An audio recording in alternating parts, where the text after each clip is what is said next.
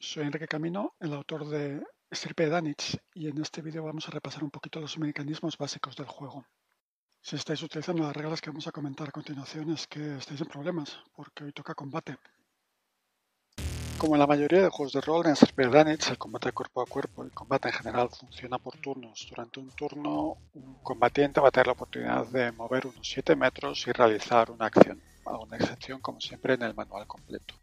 ¿Cómo sabemos en qué orden van a actuar los combatientes? En orden de iniciativa. La iniciativa para cada uno de los participantes se va a calcular sumando su capacidad de físico más la capacidad que utilicen en el combate. Más de fuego o más lucha. Si no estuvieran realizando una acción de combate, entonces su iniciativa será igual a físico multiplicado por 2.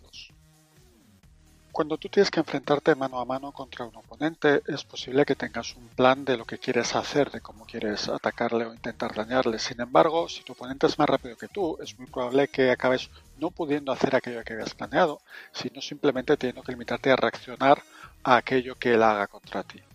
Es por esto que en Estirpe de Danich la iniciativa es muy importante, porque el combatiente con más iniciativa es el primero en declarar su acción debe declarar su acción y contra quién toma esta acción, de modo que inmediatamente la persona o el combatiente que sea designado como objetivo debe decir, debe decidir cómo reacciona a ese ataque y esa va a ser su acción para el turno, de manera que va a ver limitadas sus posibilidades en función del ataque que reciba de una persona con más iniciativa que él. Y a la hora de resolver ese forcejeo, cualquier acción que tomes va a estar englobada en una de estas cuatro maniobras de combate. Golpear para dañar, defenderse, desplazar o incapacitar. Todas las tiradas de combate cuerpo a cuerpo son enfrentadas. Cada uno de los participantes en el lance, cada uno de los oponentes va a lanzar la cantidad de dados que tenga en nivel en lucha y quien logre más éxitos será el vencedor en el lance. Si elegimos golpear para dañar, nuestro objetivo va a ser obviamente hacer daño a nuestro oponente, es la maniobra más básica. Si elegimos defendernos, lo que estamos haciendo es intentar evitar recibir daño de nuestro oponente y a la vez intentar ganar la posición para turnos subsiguientes. En la maniobra de defenderse, la ventaja que tenemos en la tirada enfrentada es que vamos a poder repetir todos los dados en los que no hayamos obtenido éxito, 5 o 6.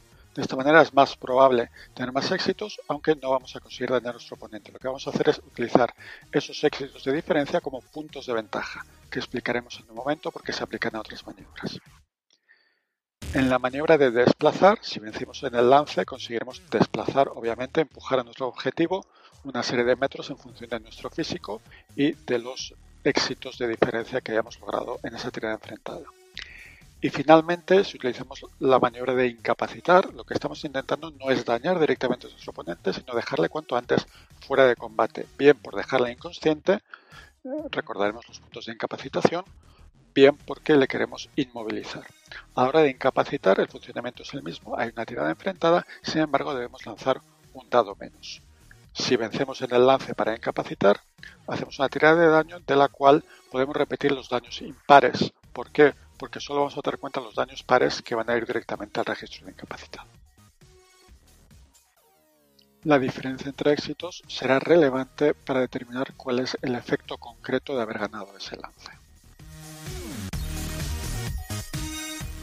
Como decíamos, por tanto, el objetivo de nuestra maniobra de combate no siempre va a ser dañar al enemigo, puede ser conseguir cierta ventaja de cara a nuestro siguiente lance contra él o simplemente dejarle en una posición vulnerable o llevarle a un lugar donde va a estar expuesto a un peligro, por ejemplo, empujándole hacia el final de una plataforma.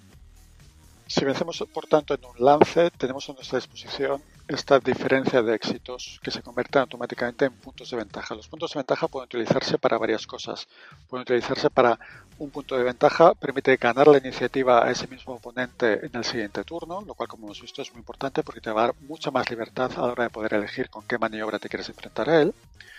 O un punto de ventaja se puede convertir en un dado más en tu siguiente tirada enfrentada contra ese oponente o en un dado más a la siguiente tirada enfrentada de uno de tus compañeros contra ese mismo oponente. Esto representa pues, que quizás das, un paso atrás, te estás defendiendo, pero realmente lo que estás consiguiendo es dejarle en una posición vulnerable cuando, cuando le vaya a tocar atacar a tu compañero. Un punto de ventaja también se puede convertir en tantos metros extra si has elegido desplazarle o directamente puede convertirse en daño adicional si has elegido atacar para dañar. Es la base del sistema de combate, pero también hay que tener en cuenta que van a ser muy importantes las maniobras tácticas que decidáis realizar durante este. Obviamente, un combate nunca ocurre en un ring aislado en el vacío cósmico. Aunque siendo Stirpe quizá en algunas situaciones esto podría ocurrir. Durante el combate, lo que se busca es que los jugadores sus personajes aprovechen el entorno. Por ejemplo, vais a poder patear una mesa para que entorpezca a vuestro oponente. Mecánicamente, los éxitos que consigáis en vuestra tirada para patear esa mesa se pueden convertir en dados de penalización, dados menos que va a tener vuestro oponente al atacaros. Podéis saltar a cubierto y de nuevo los dados o los éxitos perdón, que consigáis en esa maniobra para saltar a cubierto se van a convertir en dados menos que vuestro oponente va a tener a la hora de dispararlos, etcétera. Y estos son los mecanismos básicos de Zero Advantage. Obviamente hay algunos detalles más, algunas excepciones que vienen explicadas en el manual completo.